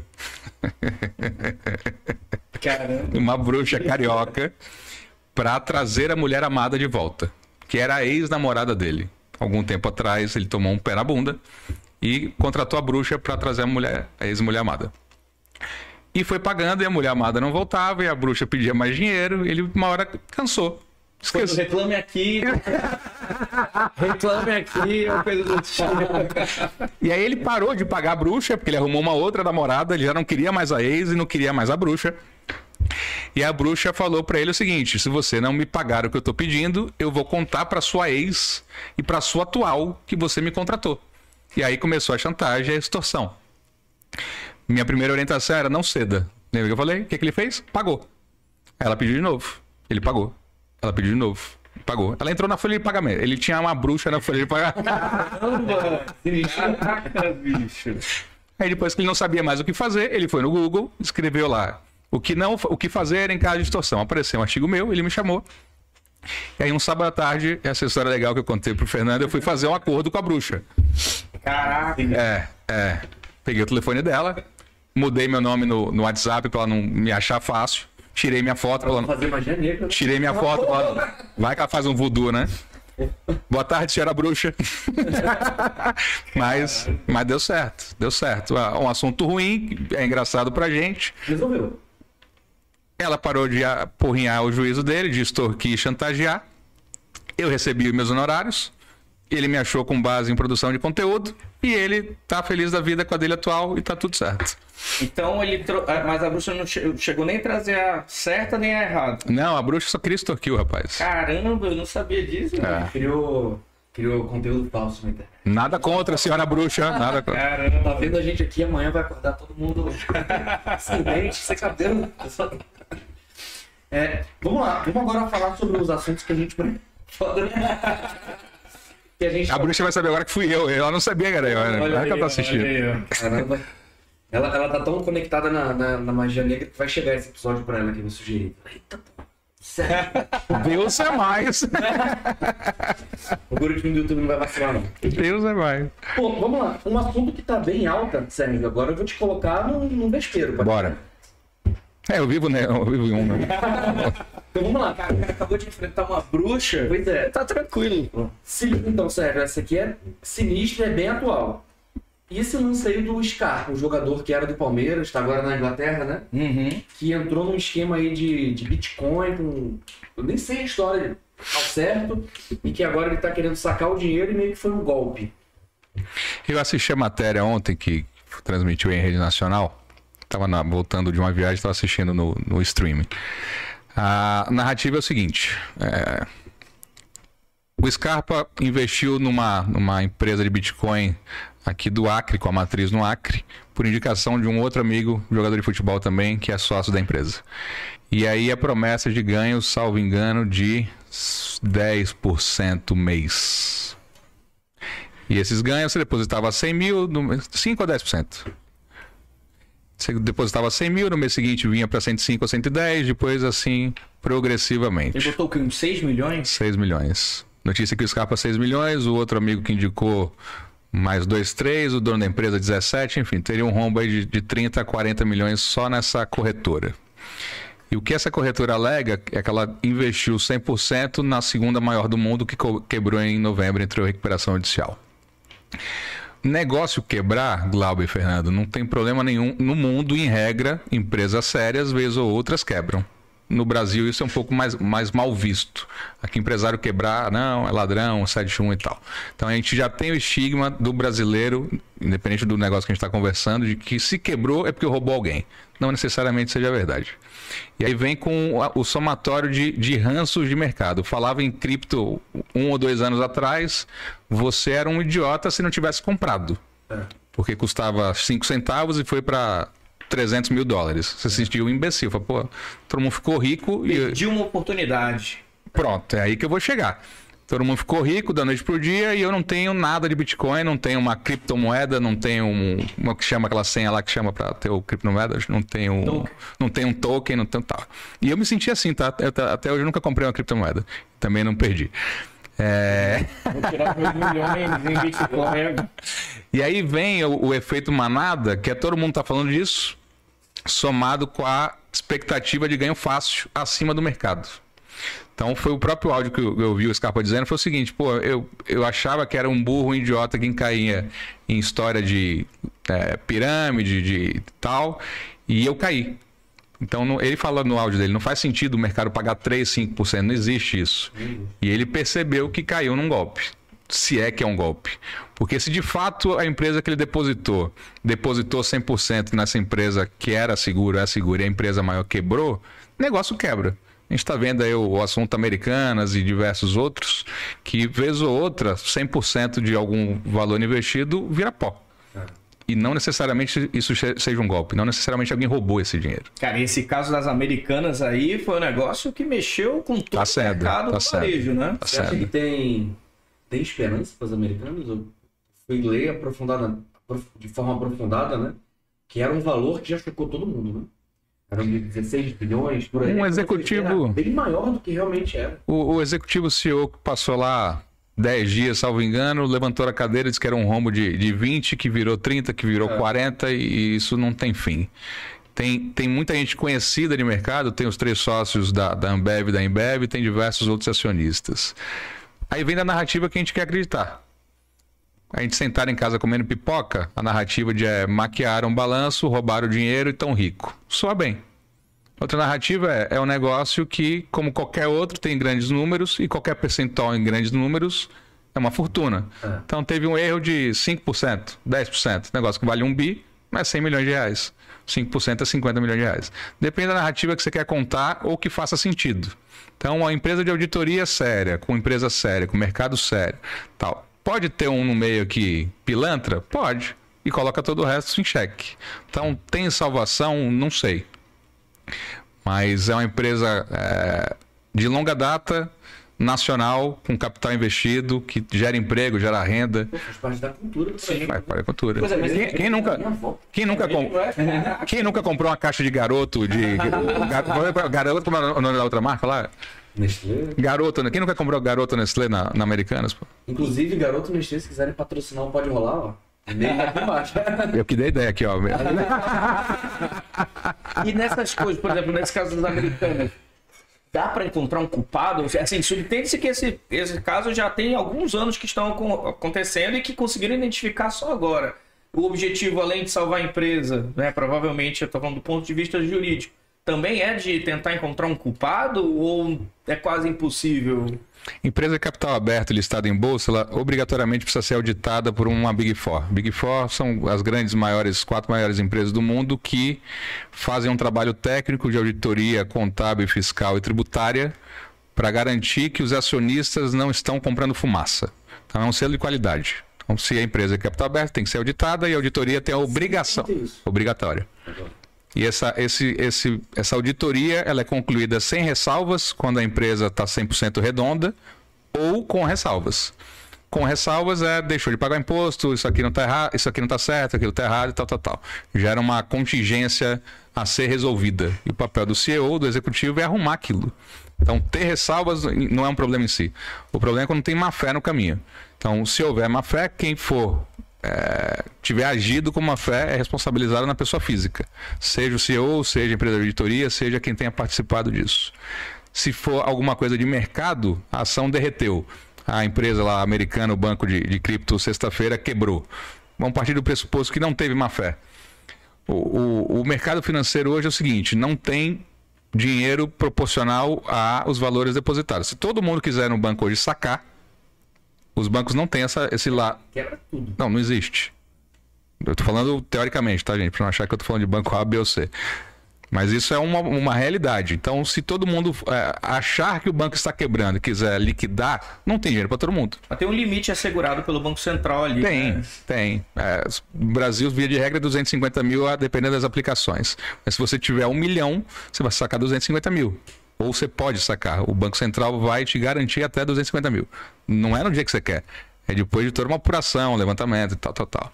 O Brasil já teve congelamento de poupança, tem diversas histórias aí de, de momentos de crise e de, de avalanche financeira. Estados Unidos, 2007, 2008, teve uma outra crise que não tinha liquidez.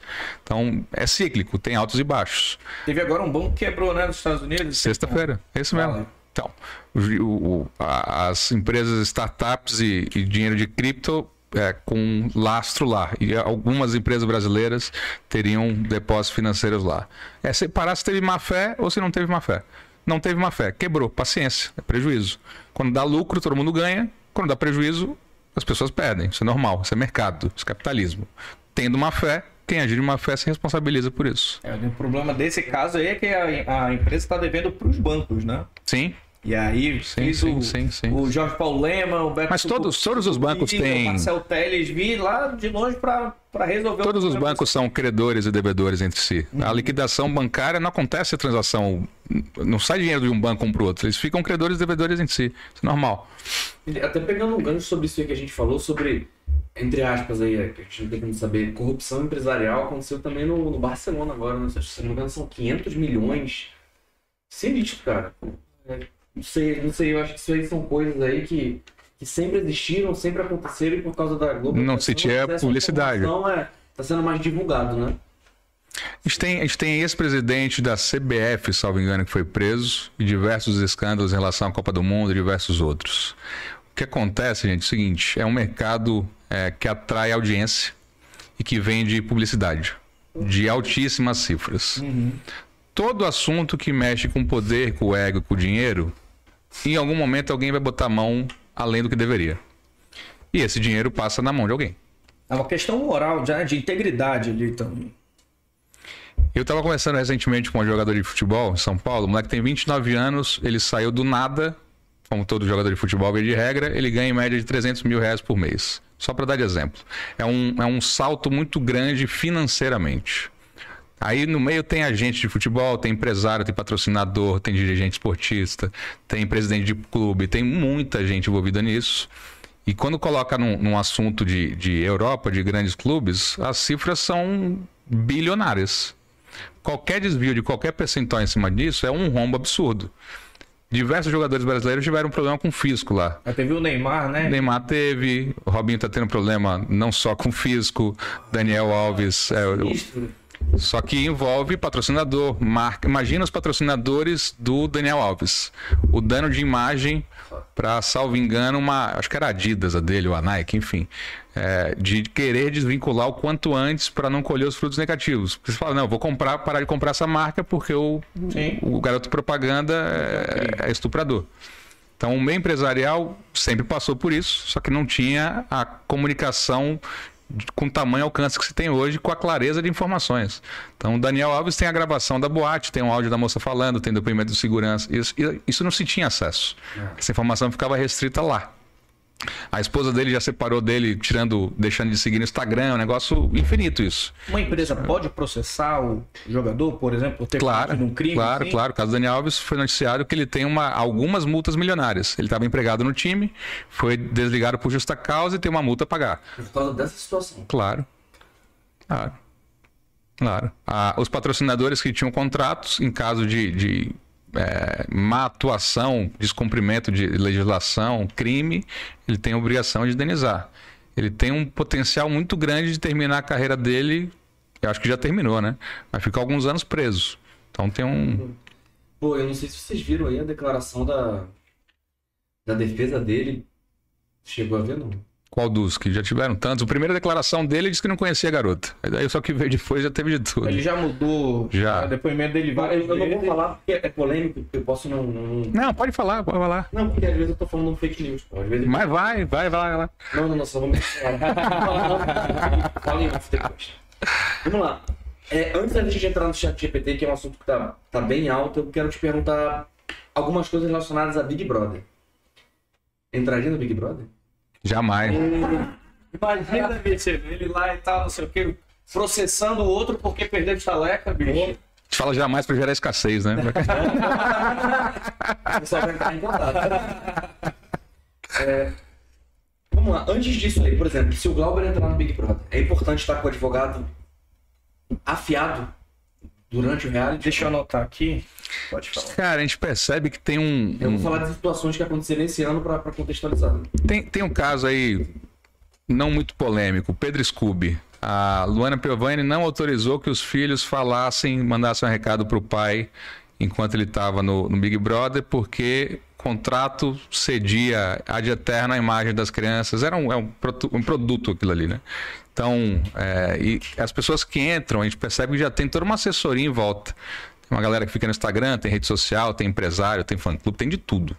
Então, a- antes de, de entrar, as pessoas que são selecionadas já são um produto. Porque eles viram um canal de venda depois. As marcas vão atrás para isso. Tem diversos diversos cases. A gente lembra até hoje, eu que eu lembro, né? Porque eu não assisto mais. Bambam, Sabrina, Sabrina Sato. Puta, Bambam, primeiro, hein? Engraçado. Engraçado. É, Domini, o Cowboy, Marcelo Dourado. Marcelo Dourado. Você assistiu bastante, hein? Porra, eu era viciado no Big Brother, pô. Eu parei quando eu entrei no exército e voltei a ver agora recentemente. Então, então essas pessoas continuam até hoje porque tiveram alguma relevância, ou porque foram engraçadas, ou porque foram utilizadas, enfim.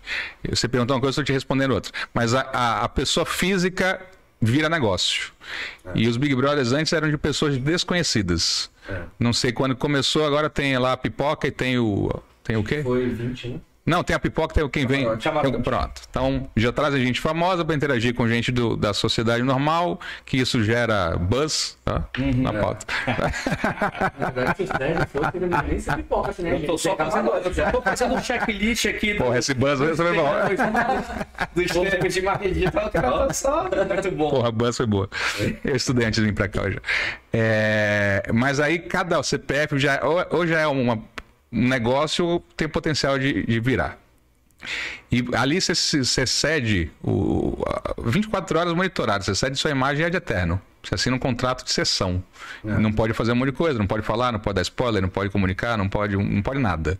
E o pós também, você tem obrigação de cumprir a agenda de Ana Maria Braga, de não sei onde, não sei onde, não sei onde, não sei onde. E tem que cumprir o contrato, sob pena de. Então, então, ao entrar, se você fizer um mau contrato, você entra com o serviço e alguém entra com o dinheiro, recebe o dinheiro por isso.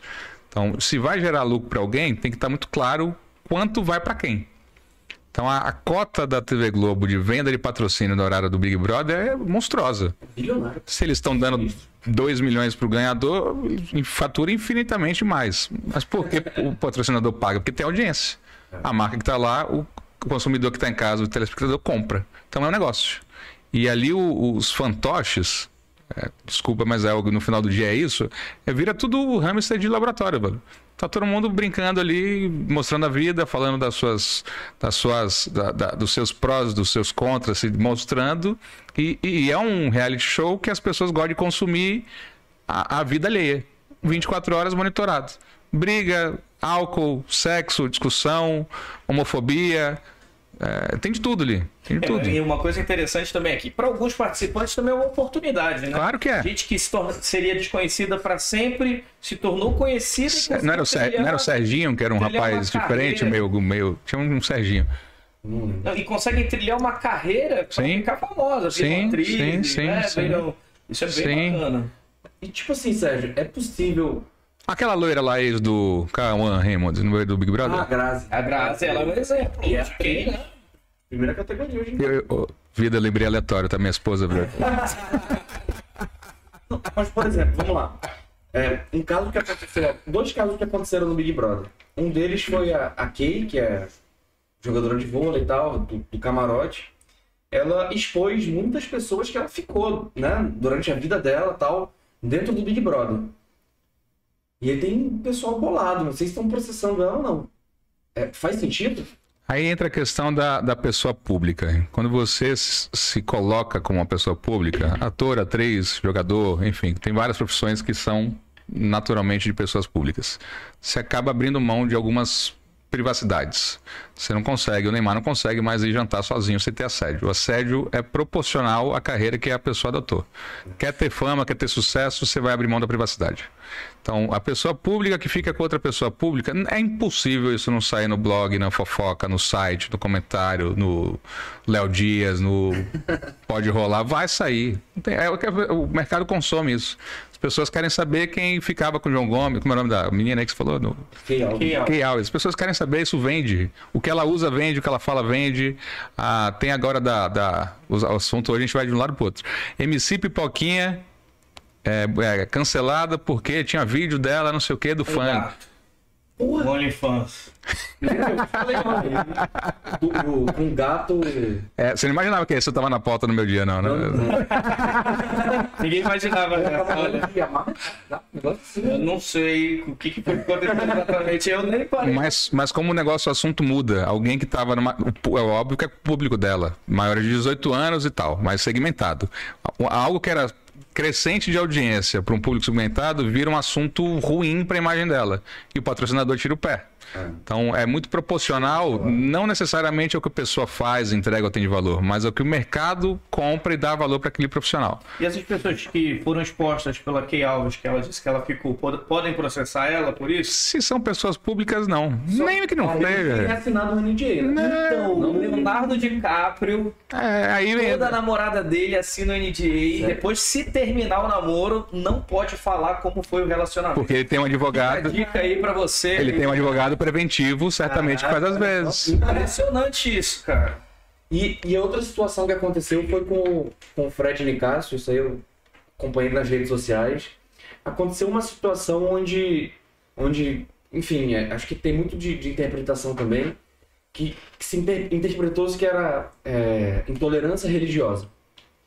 A equipe dele posicionou uma nota que ia acionar juridicamente os outros participantes por, por ter, ter, ter tido essa prática, né? É possível isso dentro de um reality show, as pessoas lá no espetáculo tem. Não, entre, entre eles é uma relação como qualquer outro. É possível fazer isso aí? Claro, se, entre as pessoas, sim. Se tiver xenofobia, homofobia, qualquer agressão é, física ou não física que gere dano. Independente de estar num programa ou não. Independente. Eles estão ali se expondo, mas não são. É... Não é justificável. Não, não, não, não. Eles não estão ali para serem manipulados, desrespeitados e tal. Qualquer agressão, seja no, no reality show ou fora, cabe, cabe apuração para eventual excesso. Pô, mas às vezes é meio chato. Eu acho até que nesse assunto de Big Brother fica um pouco travoso hoje em dia, se comparar as edições atuais com as antigas o do Bambam, por exemplo, esse pessoal que você citou, e, e o Glauber a gente falou também. Tinha um que tomava remédio pra emagrecer, que ficava maluco, um fortão lá, que foi pra fazenda depois. Pô, eu não lembro. Quem que era esse? Não lembro. Não. Tipo assim. Parecia o, parecia o He-Man, ficava, queria bater nas pessoas. Caraca. De, tipo assim, as pessoas vão lá, mas ficam muito receosas, sabe? Por exemplo, teve um dia que teve uma conversa entre o, o médico, que é o Fred Nicassi, com o enfermeiro. Aí não lembro o teor exato, mas aí, tipo assim, no mesmo dia, no dia seguinte, o conselho de enfermagem faz uma nota de repúdio. Aí depois faz isso, depois faz aquilo. Deixa até o pessoal um pouco. Ah, Fernando, mas vende, né? né? Gera audiência, pô. Gera barulho. Então acho que muita gente hoje está em busca disso aí, da audiência. Sim, sim, sim. sim. Custe de custar. Entende que, que a mídia digital, além de criar um conteúdo, além de atrair cliente, ela mesmo paga. Salvo engano, a ganhadora do anterior era uma nordestina que no início o público lá, os outros integrantes da casa afastava, criticava, brincava com sotaque e tal. Foi a Juliette, é. Pronto. Virou um puta case de sucesso de, de patrocínio, de, de, de vendas. É. Então tem todo um, um trabalho de, de trazer uma. Olha eu dando pitaco de Big Brother. de trazer uma hetero... uma hora dessa, que vem. de trazer uma público heterogêneo para quem está em casa assistir e se identificar de alguma forma ali. Tem o nordestino, tem o negro, tem a pessoa mais velha, tem o artista famoso, tem o polêmico, tem, tem um pouco de tudo. Aquilo ali é um reflexo da população. E vai ter conflito, vai ter briga, vai ter de Eu tudo. Acho que eles selecionam para isso, eles selecionam para criar uma panela de pressão. Sim, sim, sim, sim. Pô, mas show de bola. Agora que o Glauber chegou, foi mal. Bebi água. Cara, doutor. Isso doutor, é água, tá, gente? Só pra avisar. doutor Ivo Martins, legal, e por isso está assistindo a gente. A responsa, viu? Pô, legal. Então agora a gente vai falar sobre o assunto. Pô, até abrir aqui pro chat também. A gente vai chegar aqui agora no assunto. Um assunto chave aí, que é essa notícia, esse, esse date aí que eu caí. Essa notícia aí. Profissão dos advogados vai, vai acabar por causa do chat GPT. Eu e o Glauber a gente conversa bastante sobre isso, né? A gente até usa bastante, né? Eu caraca, na, para SEO, para posicionamento na, na, do podcast e realmente ajuda. Queria que você me falasse um pouquinho. Não, e assim, só complementando, né? Não só o chat GPT, a maioria das inteligências. Hoje tem inteligência artificial para tudo, né? Já tem o, o Watson da IBM, já tem aí uns 5 a 8 anos. É, tem o Dali, tem vários outros que fazem imagem, tem uns que fazem música, tem uns que fazem textos. E chat GPT, eu vi um caso do cara que montou uma peça jurídica inteira pelo chat GPT. Ele falou, ó, escreve uma peça jurídica sobre tal assunto, quero processar a empresa, eu quero me separar. O ChatGPT entregou ali tudinho como deveria ser. E aí, vai acabar a profissão dos advogados com o ChatGPT? A inteligência artificial busca fonte de dados em algo que está público e disponível, certo? Isso. Ele não cria nada do zero. Os processos hoje, via de regra, são todos digitalizados, são online e de livre acesso, são públicos, qualquer um entra lá e busca. Ou seja, ela tem acesso. Tem, tem. Qual que é o papel do advogado ou da, de qualquer área que seja de criação, que é a nossa aqui? Ser a Barça, ser o repositório que a inteligência artificial vá buscar informação. Então, se o artigo que eu escrevi português achou, é porque tem artigo meu com conteúdo que ele buscou num buscador qualquer e apareceu o meu nome. Poder, deve ter aparecido trocentos outros. Por alguma razão ele escolheu o meu. Se a inteligência artificial busca em repositórios conteúdo para criar peça, qual que é o papel do advogado? Está nesse repositório. Né? É, tem gente que encontra, que olha, por exemplo... Essa Porque se o advogado, ao invés de criar a peça dele, ele for fazer uso do chat GPT, ele está consumindo o que alguém fez. E está tudo bem, não tem problema nenhum. Só não reclame que a inteligência artificial está tomando espaço. A inteligência artificial está colhendo o que tem mais volume disponível à disposição. E que não necessariamente está correto, tá? Ele pega a maior fonte de dados é, de com recorrência possível, que é mais falado, mais citado, mais, mais tudo, ativo. e traz como uma resposta.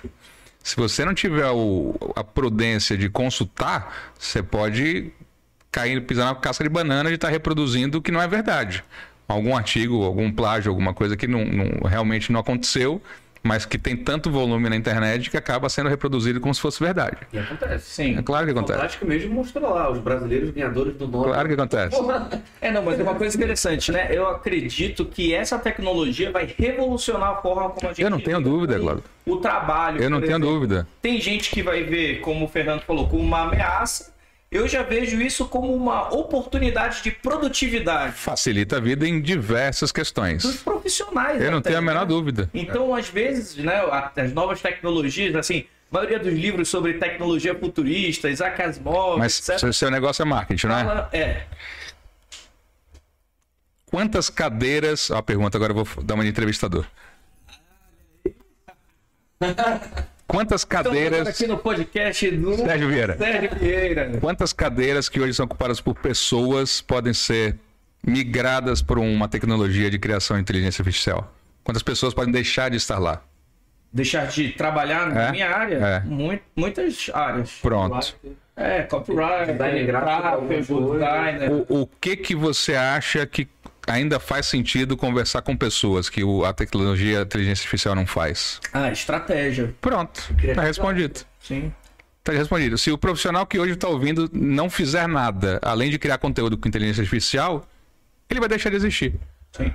É, e tem um É outro isso. lado, né? Enquanto algumas profissões somem, outras nascem, É. né? Então vão existir profissionais que vão conseguir usar essas ferramentas, porque o grande segredo delas é fazer a pergunta certa. Tu viu que tá vendendo isso? Sim.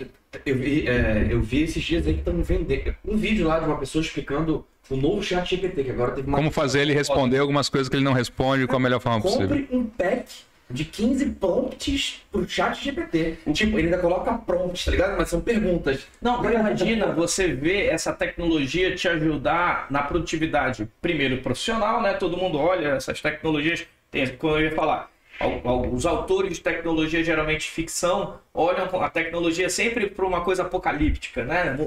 Os robôs vão dominar o mundo, né? todo mundo sendo dominado pela tecnologia, mas a realidade é que a tecnologia ajudou o homem a avançar muito desde o fogo, né? Foram até os escritores de ficção científica que criaram. que inspiram, tecnologia. inspiram, fazem assim muitas das coisas. Agora imagina isso, a gente nem imagina a aplicação dessas. A gente está falando aqui, escreve um artigo, faz um texto. Isso aqui são aplicações muito simples, simplórias do que um- uma tecnologia. eu- eu- pode eu- eu vi uma, uma charge ontem bem, bem simbólica. Ah, os humanos criando a inteligência artificial para se comportar com os humanos, com as pessoas, e as pessoas querendo consumir mais inteligência artificial. É, uma, é uma, um ciclo vicioso que enquanto a gente ah, querem construir ah, algo que pense e se porte como é, pessoas, as pessoas estão cada vez mais mecanizadas, mesmo. reproduzindo mesmos conteúdos. É um contrassenso. Sim, A gente quer respostas diferentes para perguntas iguais e quer esperar que as respostas venham de forma diferente. Não vão vir. Então, é, vai tirar espaço? Vai. De quem? De quem não sabe lidar com gente, de quem não sabe criar estratégia, de quem não alimenta, que não tem conteúdo para ser fonte de dados do repositório. O meu conteúdo é o que está no repositório. Você não tem conteúdo nenhum. Você está dando Ctrl-C, Ctrl-V. Você está copiando da Barça. Você está pegando no Google. Não sei fazer. Beleza. Vai aprender. Não quer aprender. Não reclame da inteligência artificial. É, eu acho que aí você vai acabar dando uma, tempo suficiente né, para essas partes operacionais, tempo suficiente para você fazer outras coisas que talvez sejam tão importantes. Agora, imagina as aplicações, as possibilidades de aplicação para o seu dia a dia. Chat GPT. Concordo né? contigo, Laura, mas a, a ameaça tá para quem faz exatamente o que a inteligência artificial faz. Essa pessoa já ficou para trás. E a culpa não é da tecnologia. A culpa é dessa pessoa. Sim. Ah, o que eu faço a inteligência artifici- artificial faz. A culpa é sua, não é da inteligência artificial. Se o que você faz é copiar o que já está feito, qual que é o seu ativo? Ah, eu copio mais rápido? Agora já era, porque Acabou.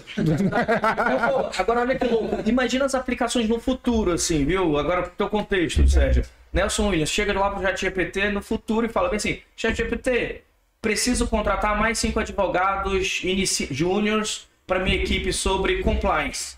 O ChatGPT não vai só apenas escrever sobre, ele vai agir. E vai achar as Vai pessoas. buscar lá no LinkedIn, É. vai procurar, vai trazer, ó, trouxe esses cinco candidatos. Mas já faz aqui. isso. Então, é uma coisa que Eu acho que a parada pro seu dia a Eu acho que a dia. inteligência vai, na verdade, o que a gente está realmente falando, ele vai cortar o intermediador de, de quem tem informação, de quem. Tudo, intermediador de tudo. Ou então, por exemplo, compra pra mim, faz as compras do dia pra mim.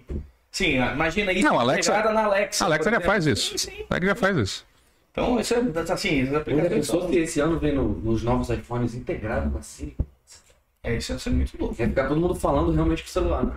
Agora, eu quero ver se algum dia alguém vai processar o chat GPT porque fez alguma coisa errada. Eu, eu vi esses dias que o ChatGPT tinha aplicado o golpe a alguém, que alguém programou lá pra dar um golpe. Mas, mas tem de tudo. É mesmo. Pô, mas show de bola, acho que a gente falou muita coisa, hein? E vai dar pra processar A gente foi de Big Brother a ChatGPT. a tecnologia? Pô, na hora que a gente. Quem criou? Criou? Sempre tem alguém por trás. Na hora que a gente aprofundou de Big Brother, tu que curte aí, pra fazer o banheiro. Ah! O Sérgio falou aí, eu acho, eu acho que na verdade o Sérgio gosta pra caramba de Big Brother, você não queria falar. A gente sempre fala, sempre comenta aí sobre, sobre o BBB. Pô, e eu vou falar, Sérgio, eu tava um tempo aí sem ver Big Brother, sabe o que fez eu voltar a assistir? A Daphne. E hoje fica bolado que eu tô assistindo. Que eu acho, eu acho que não tem como a gente. Mas você é, comprou o pay-per-view 24 horas? Não. Não, só o que tá na Aí é ele, ele sim. tanto. Eu não, não. Não cheguei a tanto. Ah, não, tô vendo muito show, né? É, não, eu assisto normal. Não, mas teve, teve um diz que. Eu, eu- vejo as notícias paralelas. Teve um diz que fraudou a prova do líder lá, que ele comeu alguma coisa durante a prova de resistência. Antes da prova de resistência. Ah, foi? Não foi? Ele meteu uma parada na boca, mas. Aí, ó, tá vendo? Eu não assisto, mas fico sabendo das coisas. Ó, o cara sabe de tudo. Realmente não, não tem como ignorar. Um evento desse que, que movimenta a sociedade brasileira pra caramba. Mas aí é um, um- um bom paralelo. A gente consome um pouco de tudo. É. Não dá pra estar a par do, do que tá acontecendo. Mas com profundidade você tem que escolher. Senão você fica raso em tudo. Você começou perguntando, você assiste Big Brother? Não. Isso não quer dizer que eu não seja, não saiba o que está acontecendo de notícia que a gente não tem o direito de não saber alguma coisa. Ou fique limitado a, a- a ser um peixe fora do, do- do aquário. Então saber um pouco de tudo é obrigatório. Quando você escolhe o que, que você quer consumir, aí você tem que descer a, a história do, do ter. Sabe um pouco de tudo e muito de pouca coisa. Então, é esse muito de pouca coisa que as pessoas estão esquecendo de fazer. Tá ficando todo mundo só na linha de cima do ter. Esse é o problema. Indo Só no chat GPT. Exatamente. Mas fechou. Pô, Sérgio, muito obrigado aí por participar do podcast. Tamo junto. Segunda vez, né? Primeira vez a gente fez uma, uma participação mais curta, até foi a primeira vez do Glauber, né? No Sim, podcast. sim, sim. Na verdade é a segunda vez de vocês dois, né? É verdade. Esse trocadilho é péssimo. A primeira vez foi mais curta. Isso é muito ruim. Muito ruim. Muito ruim. Com, com o Glauber foi, mais, foi melhor, foi mais longo. Pô, mas foi de bola. Obrigadão. Tamo junto. Valeu. Obrigado, Glauber. Meu querido. Valeu também, Glauber. Obrigado. Tamo junto. Vai, pô, valeu. Adorei, cara. Top demais. Espero estar aparecendo mais vezes aqui contigo. Pô, gostou da, da primeira vez rapidinho, agora mais longa aí. vai. Rapidinha e depois agora do outro lado, cara. Olha aí. Domingo? Hã? Mas. Ah, é, né? Entendi. Mas é isso. É, essa aqui é uma essa aqui. É isso, pessoal. Tamo junto. Muito obrigado por assistirem mais um episódio do Pode Rolar. A gente está de volta na quarta-feira. Quarta-feira com a Gisele Oshiro. E na sexta-feira a gente vai trazer aqui o Frota, que é um comediante aí que está em ascensão aqui em Manaus. Ele se auto-intitula, Galber, o Defante de Manaus. Cara, Vamos bora, colocar a prova ele, né? bora fazer, bora ver. Como é que vai ser? Vamos ver. Encomendei até um, um presente pra ele aí. Vamos ver se ele vai curtir. Tá, eu vou tentar não rir, então bora vai Fica sério, né? ficar certo. Podcast tudo. Vou ficar sério aí. Comentem o que, que, que vocês acham aí, pessoal. Valeu, tamo junto. Quarta-feira tem mais. Se inscreve aqui.